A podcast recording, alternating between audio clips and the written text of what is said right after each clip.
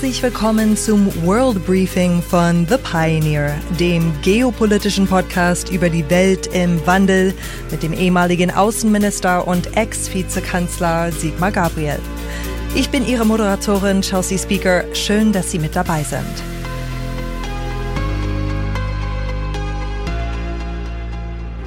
Die heikle Lage an der polnisch-belarussischen Grenze spitzt sich immer weiter zu. Polish police deploying pepper spray to push back the surge. Uh, my eyes have a pain, but he don't let me go inside. Migrants turned into weapons in a political battle.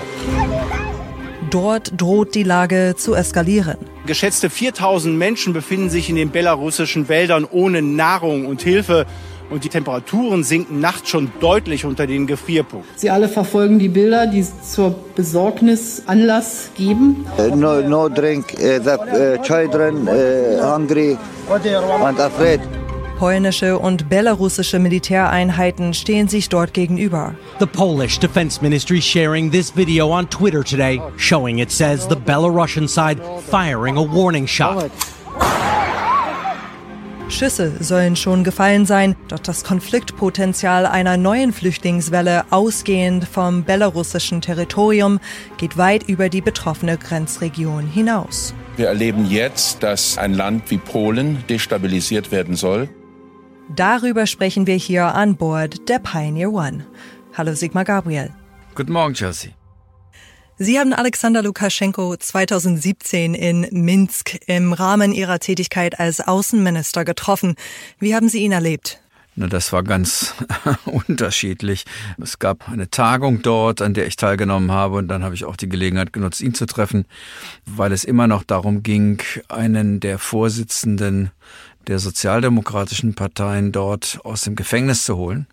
Und das ist uns dann auch äh, in den Gesprächen letztlich gelungen. Aber das war eine Phase, in der Lukaschenko versucht hat, sich von Putin zu lösen und doch versucht hat, in Richtung EU zu gehen. Allerdings mit der unausgesprochenen Bedingung, die Voraussetzung dafür wäre, dass man ihn sozusagen im Land in Ruhe lässt und er machen kann, was er will. Na gut, das ging natürlich nicht. Aber er war sich sichtlich unwohl, zu stark unter der Kontrolle und dem Einfluss Russlands zu stehen. Und was hat sich seitdem verändert? Na, erstens äh, konnten wir, die Europäer, seine Vorstellung nicht annehmen, dass wir quasi ihn an die EU heranlassen, gar nicht als Mitglied, aber mit einer stärkeren Bindung und nichts zu seinen innenpolitischen Verhältnissen sagen, der Unterdrückung von Meinungsfreiheit äh, und dem Unrecht, das da passiert.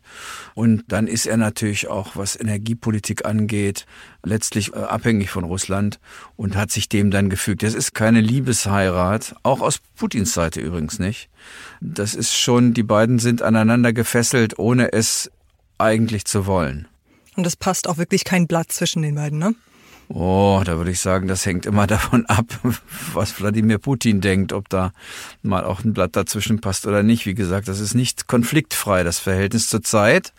Ist es leider so, dass natürlich ohne die Zustimmung Russlands diese fürchterliche Erpressung, diesen Menschenhandel, den Lukaschenko staatlich organisiert, nicht möglich wäre.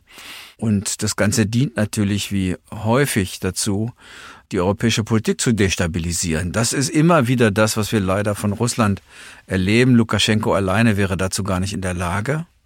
Er kann das nur mit Hilfe Russlands und es ist eben bitter mit anzusehen, dass letztlich sich diejenigen in Russland immer wieder durchsetzen, die nicht stabile und verlässliche Verhältnisse mit Europa wollen, sondern gucken, wo sie Friktionen, Meinungsunterschiede, Spaltungen ausnutzen können, um Europa zu schwächen. Wir gehen ein Schrittchen zurück, um äh, dem, dem Thema ein bisschen Kontext zu geben. Am 9. August letzten Jahres gab es Präsidentschaftswahlen in Belarus. Sie wurden weithin als gefälscht angesehen und es gab Massenproteste. Die EU hat Sanktionen gegen das Land verhängt. Jetzt die nächste Etappe in dem Konflikt. Seit Monaten schickt Lukaschenko Migranten aus Ländern des Nahen Ostens, Asiens und Afrikas von Belarus an die Ostgrenze der EU in Polen. Wie würden Sie das nennen, was wir derzeit dort erleben? Ja, organisierten Menschenhandel und Erpressung. Das ist der Versuch, Europa dazu zu zwingen, Sanktionen zu lockern oder sich einfach nur zu rächen. Ich meine, er wird hoffentlich immer noch klug genug sein zu wissen, dass er die Europäer damit jedenfalls nicht dazu bewegt, die Sanktionen abzubauen. Im Gegenteil, sie werden verschärft. Und ich fände es übrigens auch absolut richtig, jeden, der irgendwie in einem Zusammenhang steht und wenn er auch nur Teil dieser Lieferkette ist, so muss man es wohl nennen, von Menschen in die Ukraine, die mit dem Ziel Grenze zu Europa auf den Weg geschickt werden, ist, dass man den sanktioniert und mit ihm einen strikten Handelsboykott macht. Das trifft ja viele Airlines, mhm. das trifft verschiedene Staaten und ich finde da, je mehr wir darüber wissen, desto mehr sollten wir diese Unternehmen absolut strikt sanktionieren und auch boykottieren. Wer da mitmacht, macht sich schuldig. Übrigens auch an unglaublichem Elend an den Menschen. Man kann das ja Menschen gar nicht vorwerfen, dass sie versuchen, aus einer schlechten Lebenssituation herauszukommen und ins sichere Europa zu flüchten, wenn ihnen das jemand anbietet, ihnen dabei zu helfen. Die werden dafür oftmals viel Geld bezahlen und landen dann in irgendwelchen Auffanglagern da an der Grenze zu Polen. Der Winter kommt das werden bittere Verhältnisse. Ja, die bekommen auch gar keine humanitäre Hilfe da. Also die, die Hilfsorganisationen haben zum Teil auch gar keinen Zugang zu den Migranten, die da fest in diesem Waldgebiet sitzen, ohne medizinische Versorgung, ohne Essen, ohne Wasser und bei minus drei Grad. Also erstens wäre natürlich mal Herr Lukaschenko dafür zuständig, das zu tun. Mhm. Aber natürlich kann man sich nicht abwenden. Das Problem ist folgendes, wenn Sie wirklich in der Falle, auch die Polen in der Falle, wenn Sie da alle möglichen Beobachter und Hilfsorganisationen reinlassen, dann ist das erreicht, was ja offensichtlich das Ziel ist, der Weltöffentlichkeit zu zeigen, guck mal, so unmenschlich geht Europa mit Flüchtlingen um, um den Druck zu erhöhen, der dann auch hier in Europa entstehen wird, die Flüchtlinge doch reinzulassen und damit quasi die nächste Flüchtlingsbewegung nach Europa zu starten. Das ist ja der perfide Plan dabei. Ist aber auch wirklich eine Zwickmühle für die EU, weil das ist, so wie es aussieht jetzt, ist es echt eine inakzeptable Doppelmoral, was da abgeht an der, an der polnischen Grenze und diesen Menschen nicht zu helfen, die nichts dafür können, dass sie die in, in, in diese Situation reingeraten sind. Das äh, steht uns auch nicht gut zu. Nein, aber ich muss einfach die Härte des Problems klar machen. Dort zu helfen heißt, Lukaschenkos Spiel mitzumachen. Hm. Trotzdem werden wir bei Wintereinbruch gar nicht anders können, als zu helfen. Aber man muss wissen, was das heißt. Das bedeutet, man macht sein Spiel mit und man dokumentiert weltweit etwas, wofür wir nichts können. Weder die Polen noch die Europäer haben diese Lage herbeigeführt. Sie ist durch Herrn Lukaschenko unter Duldung von Herrn Putin herbeigeführt worden.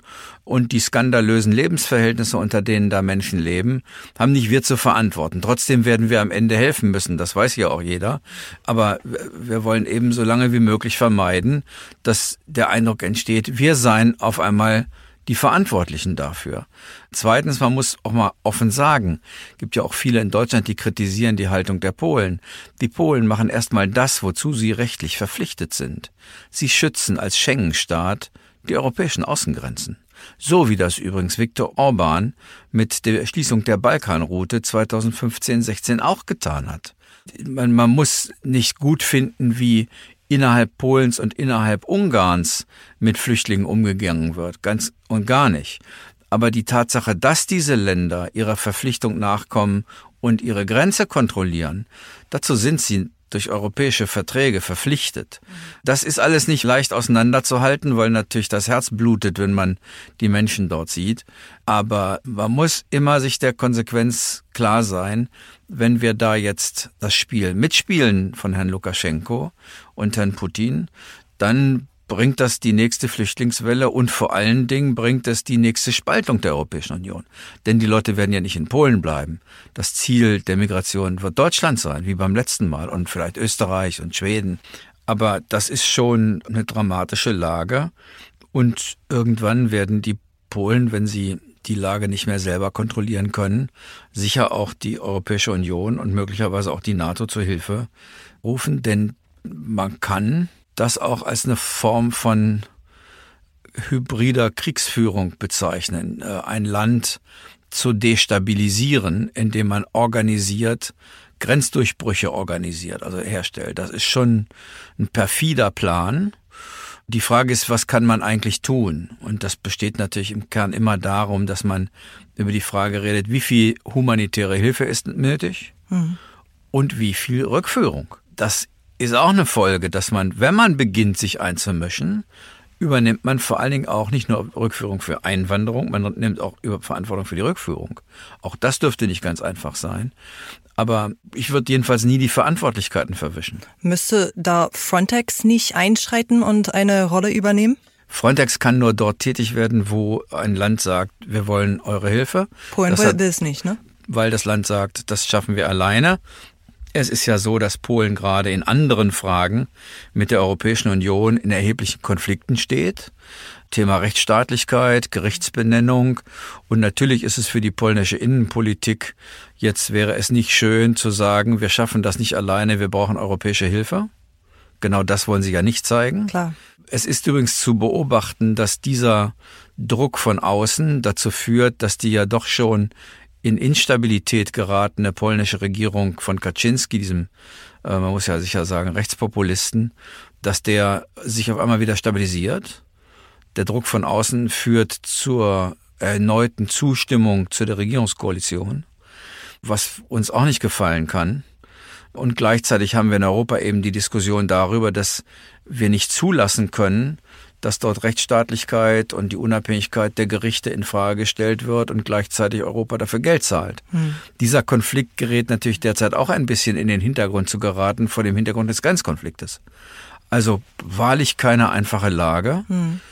Wir Deutschen haben ein bisschen eine andere Rolle als vielleicht die Nordeuropäer, die sehr strikt gegen Polen vorgehen wollen, das hat nicht nur was mit unserer Vergangenheit mit Polen zu tun, sondern hat was mit unserer Lage zu tun. Wir sind die europäische Zentralmacht. Wir müssen hier den Laden zusammenhalten, um es ein bisschen flapsig zu sagen. Und wir können nicht zulassen, dass sich Polen immer weiter von der Europäischen Union entfernt, weil das nicht im europäischen Interesse wäre und übrigens auch nicht im deutschen. Und deswegen haben wir oft so eine vermittelnde Position, wie sie die Kanzlerin bislang immer wahrgenommen hat. Zielt diese Aktion an der polnischen Grenze letztendlich auf die EU oder doch direkt auf Deutschland ab? Was würden Sie sagen? Auch auf, aus Sicht äh, der Russen und der Belarussen ist das identisch. Das stimmt ja auch. Alles, was Deutschland destabilisiert, destabilisiert die Europäische Union. Das ist das größte Land hier mit den meisten Menschen, die stärkste Volkswirtschaft. Alles, was irgendwie zu Ärger mit Deutschland führt, führt zu Ärger innerhalb der Europäischen Union. Und natürlich wissen die, dass wir verletzbar sind, weil wir uns eben doch die Mühe machen, zu fragen, müssen wir nicht doch irgendwie den Menschen helfen? Andere Länder machen sich diese Mühe gar nicht und denken darüber nicht nach. Es gibt ja wir, Auseinandersetzungen mit Flüchtlingen, die wir hier gar nicht so sehen. In anderen europäischen Küstenregionen zum Beispiel, wo, ich will das mal zurückhaltend sagen, relativ rustikal mit den ja. Flüchtlingen umgegangen wird. Ja, und es wird auch schnell vergessen. Und also, es wird schnell vergessen. Und hier ist es eben anders, weil es auch in unserer Nähe stattfindet. Wir sehen Richtig. das eher. Aber das ist schon gezielt der Versuch, Europa und Deutschland zu destabilisieren. Und ich finde, dagegen müssen wir uns zur Wehr setzen. Und da würde ich mal anfangen, was mit dem, was ich vorhin gesagt habe. Ich würde wirklich gucken, wer ist da auch nur mit einem kleinen Anteil in der Logistik dabei und dessen Immobilien würde ich hier und Bankkonten einfrieren, den Staaten, die, die, den Airlines, die würde ich vom Luftverkehr abkuppeln. Also ich würde richtig mit aller Härte und aller Macht, die die Europäische Union hat, äh, dagegen vorgehen.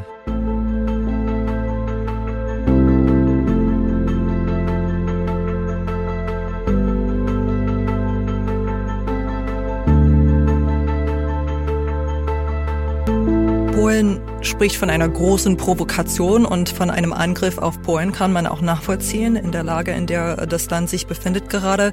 Die haben schon auf 90 Kilometern Länge einen Zaun gebaut, der erweitert und dann durch eine richtige Mauer ersetzt werden soll.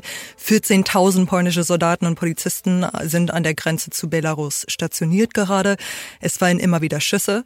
Die Lage spitzt sich mit jedem passenden Tag weiter zu. Wie realistisch ist es, dass es zu weiterer Gewalt kommt und zu einer richtigen Eskalation der Situation? Also zuerst muss man mal sagen, bei diesen Bildern kommen einem ja sofort Erinnerungen an die Mauer und an den Stacheldraht hoch. Und die muss man sich verbieten, denn hier wird nicht ein Volk daran gehindert, sein Land zu verlassen. Deswegen verbietet sich jeder Vergleich mit Mauer und Stacheldraht, sondern hier schützt ein Land tatsächlich seine Grenzen. Das war ja in der DDR ein Vorwand. In Wahrheit ging es ja darum, die eigenen Leute einzusperren. Ich höre manchmal solche Vergleiche, wir dürfen keine Mauern bauen, das Ende der Zäune sei doch erreicht und so. Ja. Aber nochmal, der Vergleich ist schräg, mhm. weil hier gibt's nicht eine Mauer, die versuchen soll, die Polen einzusperren sondern die versuchen ihre Grenze zu schützen und versuchen eine wirkliche Aggression aus ihrem Nachbarland zu unterbinden. Die Möglichkeit, die die Polen haben. Viel mehr Möglichkeiten gibt es nicht. Die Frage ist, schaffen sie es alleine? Es wäre, sagen wir natürlich aus Sicht der polnischen Regierung wahrscheinlich ein Desaster, wenn sie europäische Hilfe bräuchten. Möglich wird, kann aber sein, dass das so ist. Und die Europäische Union muss überlegen, zu welchem Zeitpunkt sie welche humanitären Maßnahmen anbietet. Denn wie gesagt, der Winter kommt und wir werden ja wohl kaum zuschauen wollen, wenn da irgendwie Kinder erfrieren oder auch Erwachsene erfrieren. Ich glaube, dass man immer auch die innenpolitische Situation in Polen im Blick haben muss. Wir haben dort eine Regierung, die aus drei Parteien besteht, inzwischen nur noch aus zwei Parteien.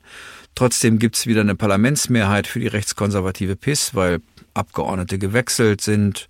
Da ist ja ein Koalitionspartner einer eher moderateren Partei, übersetzt hieß die, glaube ich, Verständnis, ausgetreten. Dann haben allerdings ein paar der Abgeordneten die Seiten gewechselt. Ich nehme mal an, es gab lukrative Angebote dafür. Und jetzt gibt's wieder eine Mehrheit, aber die ist wackelig. Mhm. Und es gab auch gerade eine große Demonstration in Warschau gegen die Regierung. Also die Regierung ist auf wackeligen Füßen. Und das Schlimme ist, dass diese Entwicklungen an der Grenze sie stabilisieren. Hm, und Wahlen sind in zwei Jahren wieder, ne? Es war mal eine Zeit lang der Verdacht, es gäbe vorgezogene Wahlen, weil die Regierung eine Minderheitenregierung war. Das hat sich jetzt wieder geändert. Aber es gibt eben durchaus große Chancen, dass es in Polen zu einem Regierungswechsel kommt. In Polen gab es eine Umfrage, ich glaube, es waren 90 Prozent der Bevölkerung sind pro-Europäer. Also eine Regierung, die dauerhaft einen politischen Krieg mit der EU führt, oder damit drohen würde, die EU zu verlassen, die ist in Polen schnell weg vom Fenster. Mhm. Die Bürgerinnen und Bürger Polens wissen nicht nur, dass sie die Europäische Union brauchen. Es ist viel mehr als nur eine ökonomische Abhängigkeit. Das sind überzeugte Europäerinnen und Europäer. Und für uns sind sie ungeheuer wichtig. Das ist ein 40 Millionen starkes Land. Also ich habe manchmal hier auch schon Sprüche gehört nach dem Motto, äh, dann sollen sie doch gehen. Nee, um Gottes Willen. Mhm. Das wäre schrecklich. Und sie werden auch nicht gehen, das habe hab ich überhaupt keinen Zweifel. Aber wir brauchen ein bisschen strategische Geduld und wir dürfen nicht zulassen, dass jetzt Lukaschenko mit Hilfe von Russland eine Regierung wieder stabilisiert, die im Inland eigentlich schon ihren Kredit verspielt hat. Die Rolle Russlands würde, würde mich auch sehr interessieren. Angela Merkel hat sich ja in dieser Woche direkt an Wladimir Putin gewarnt, auf Lukaschenko einzuwirken. Putin hat gestern zwei Atombomber über den Luftraum von Belarus geschickt, quasi als Antwort. Inwiefern würde Russland von einer Eskalation der Situation profitieren? Es ist, eskaliert ja schon ganz schön. Militärisch? Das halte ich für ausgeschlossen, das glaube ich nicht. Es wird keinen militärischen Konflikt an der Grenze geben. Also im Sinne von, von äh, einem, einem Kriegszustand. Ich glaube nicht, dass das das Interesse ist dort. Das Interesse hat keiner. Putins Interesse ist, die EU zu destabilisieren. Er macht, hat das gemacht, indem er Frau Le Pen hat finanzieren lassen. Er lädt die deutsche AfD auf die Krim ein. Er hat äh, immer wieder dafür gesorgt, dass antieuropäische Parteien in Moskau Gesprächspartner bekommen. Wenn die EU an irgendeiner Stelle eine Schwächephase hat, ist das aus der Sicht Russlands gut. Ich glaube, es ist kurzsichtig. Äh, Europa ist der einzige Modernisierungspartner, den Russland hat. Wir erleben im Übrigen gerade, dass es ja durchaus hinter den Kulissen Gespräche gibt zwischen den USA und Russland, insbesondere um zurückzukehren zur äh, Rüstungskontrolle im Bereich der Nuklearwaffen.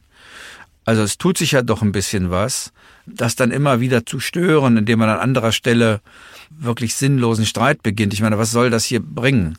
Das wird ja nichts daran ändern, dass die Wahlen in Belarus gefälscht waren. Die Proteste sind leider nicht dazu in der Lage, ihn aus dem Amt zu jagen.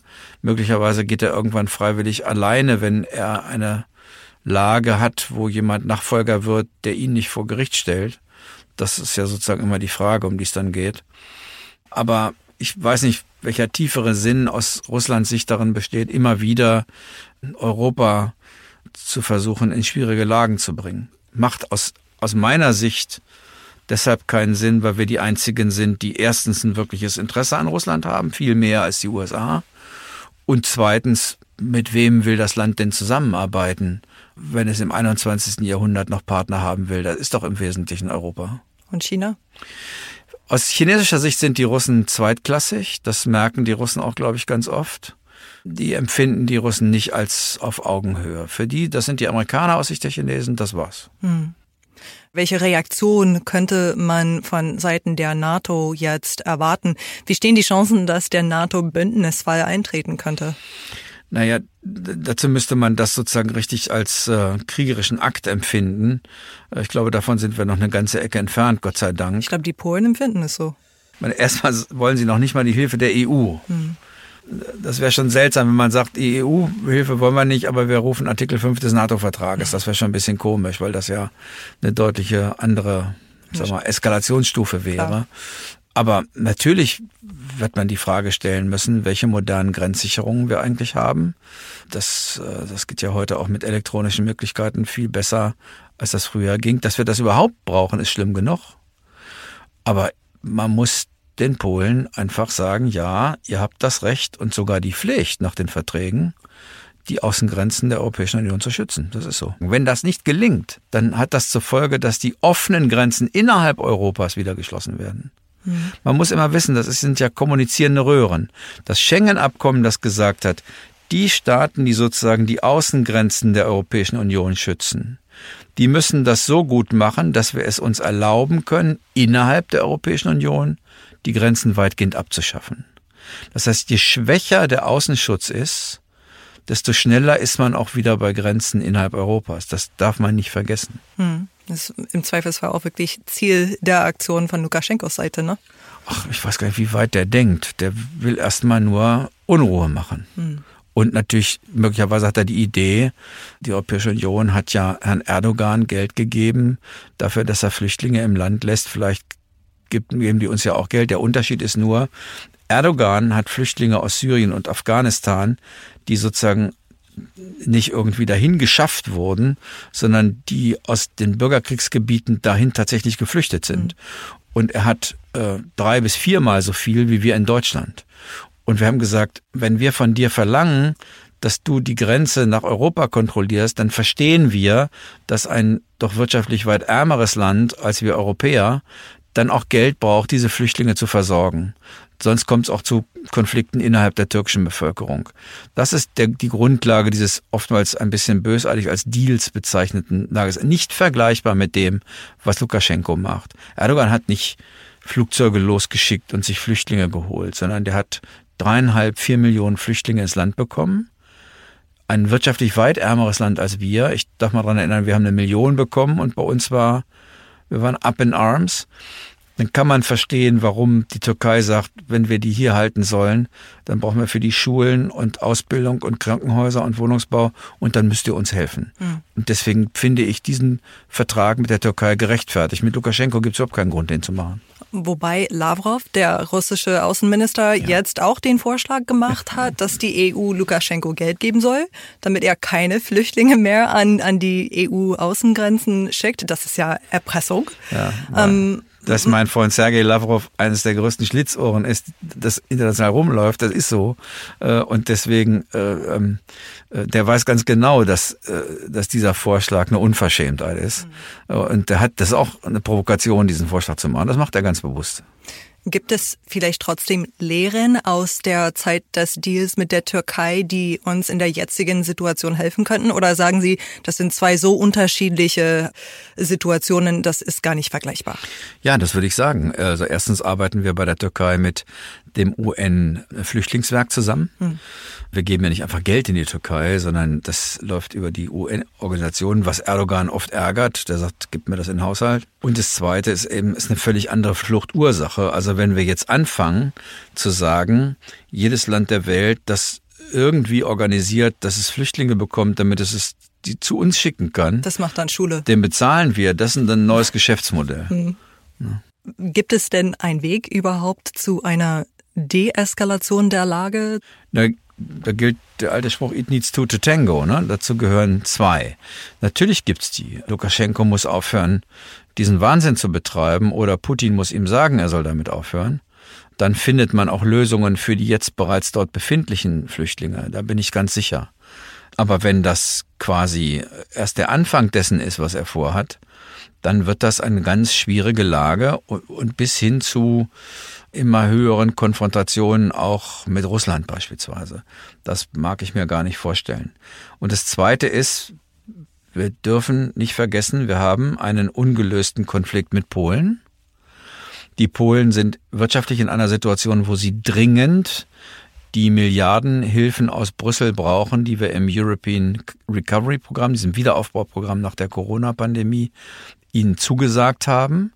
Die kriegen sie aber nur, wenn sie kompromissbereit sind beim Thema Rechtsstaatlichkeit. Also das verstehe ich auch. Die Europäische Union kann nicht ihre Grundprinzipien aufgeben, wenn es um Rechtsstaatlichkeit und Unabhängigkeit der Justiz angeht. Ich glaube immer noch, dass strategische Geduld bei den Auseinandersetzungen mit Polen hilft. Erstens wegen der so großen Zustimmung zur Europäischen Union in der polnischen Bevölkerung.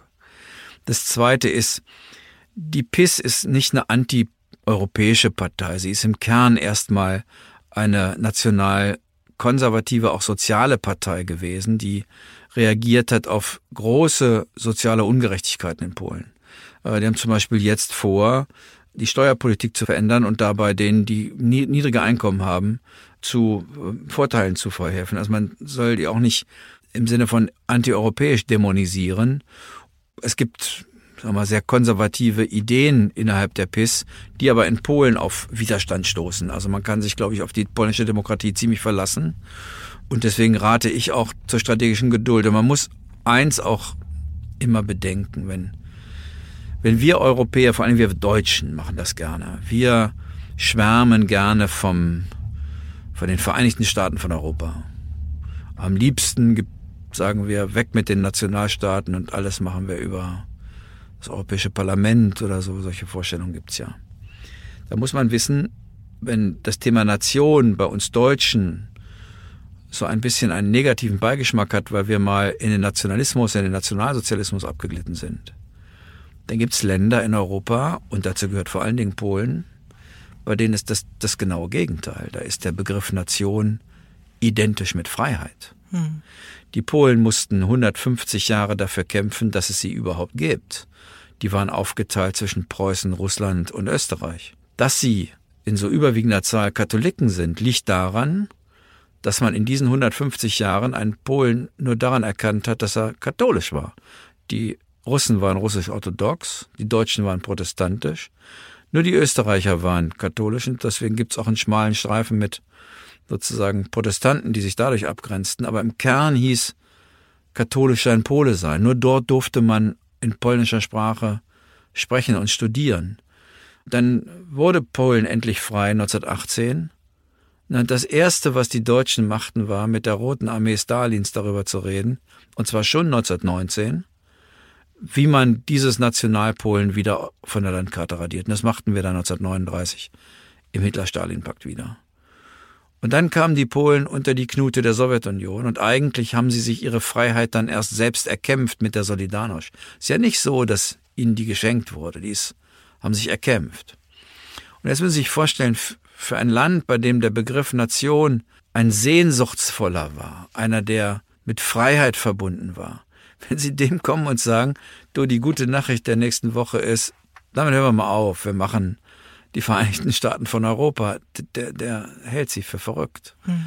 Und deswegen, mein Rat ist, bevor man über andere Europäer redet, sich immer eine Sekunde in deren Schuhe zu stellen. Nicht um genauso zu denken wie die, aber um zu verstehen, warum die eigentlich anders sind als wir. Wenn man das versucht, dann findet man immer Wege zusammen. Äh, und ich glaube, gerade bei Polen lohnt sich das. Wir haben eine so reichhaltige, aber auch eine so schlimme Geschichte dass wir Deutschen, glaube ich, ein großes Interesse daran haben sollten, unsere polnischen Freunde und Freunde zu verstehen und immer wieder neue Wege zu suchen, wie wir zusammenkommen. Und sie auf gar keinen Fall diesen Streichen der Weißrussen und der Russen zu überlassen.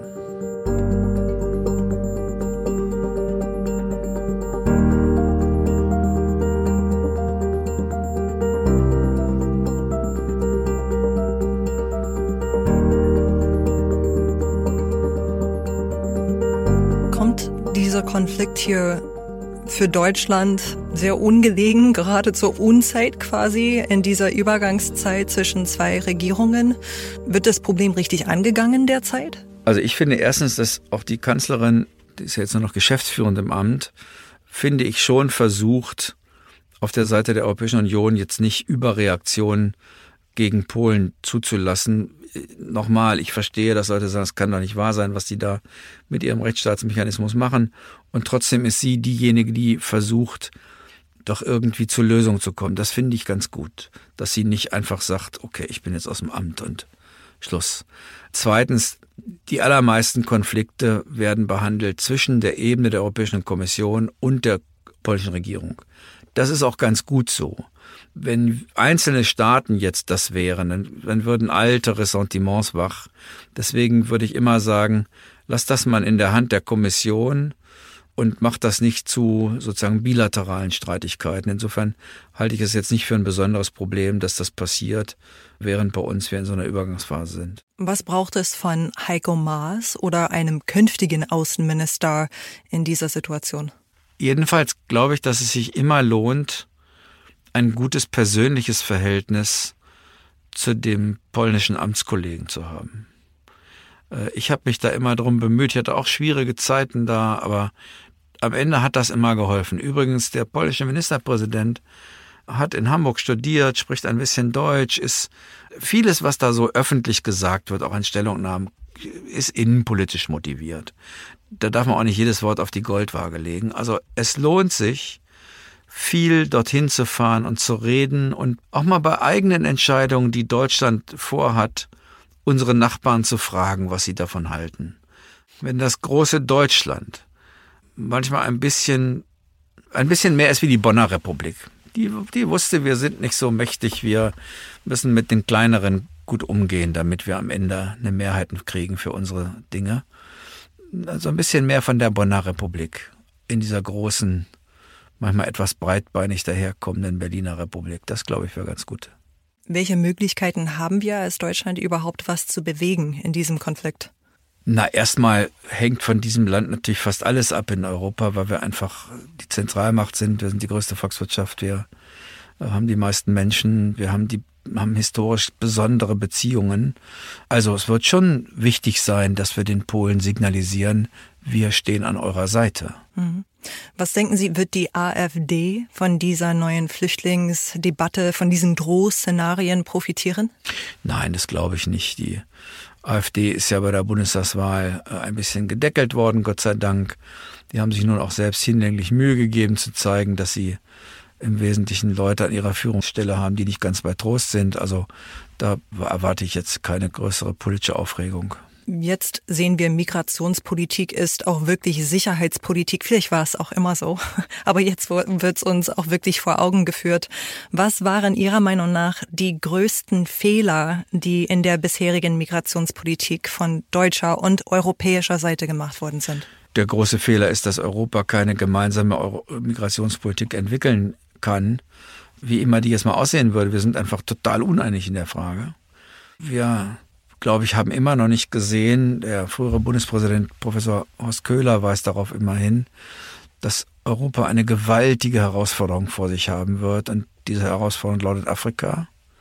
Der Kontinent verdoppelt seine Bevölkerung und das Mittelmeer ist eine kleine Pfütze. Die werden sich, Menschen, die da weg wollen, werden sich nicht auf den Weg nach China machen oder in die USA, sondern eher zu uns. Wie ist dieses Verhältnis Europa-Afrika? Das, glaube ich, ist von großer Bedeutung. Das hat nicht nur wirtschaftlich was zu tun, es geht auch um die Frage, wie stabilisieren wir Demokratien, was, was, was machen wir dort mit als Europäer gemeinsam? Äh, machen wir überhaupt was gemeinsam? Manchmal unterstützen wir auch noch unterschiedliche Bürgerkriegsparteien in einzelnen Ländern, das ist ja schrecklich mit anzusehen.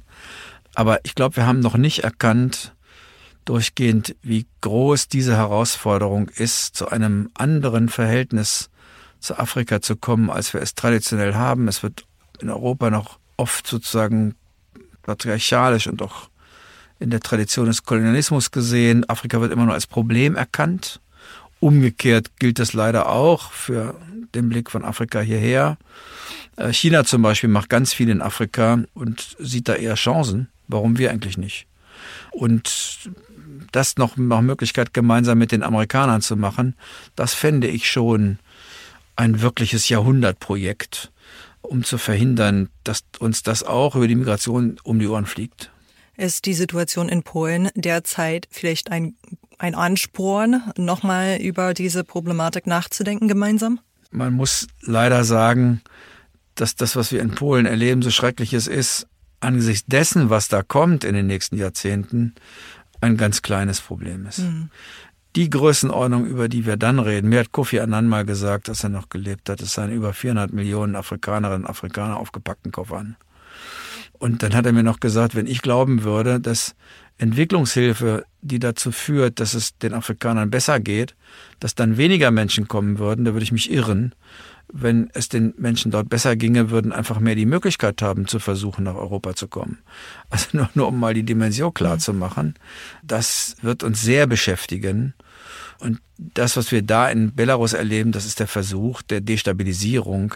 Das ist aber nicht, hat nichts damit zu tun mit dieser gewaltigen Aufgabe oder das ist nur ein, ein kleiner Windhauch gegenüber dem, was uns da noch bevorsteht.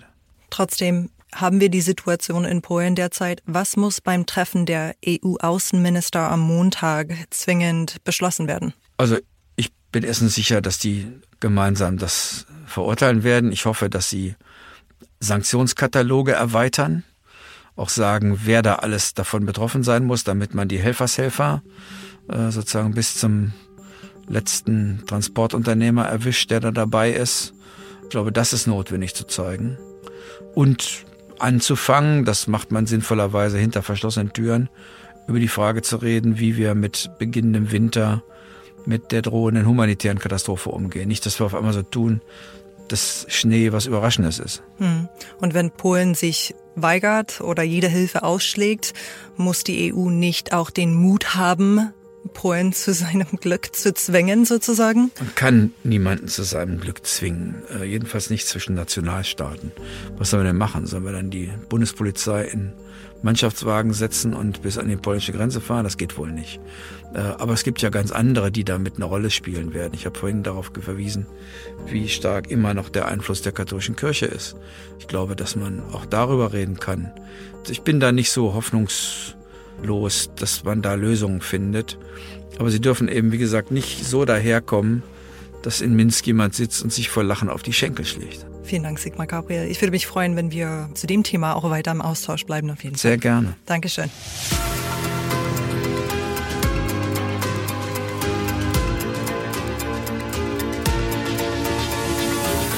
Und damit verabschiede ich mich auch von Ihnen, liebe Hörerinnen und Hörer.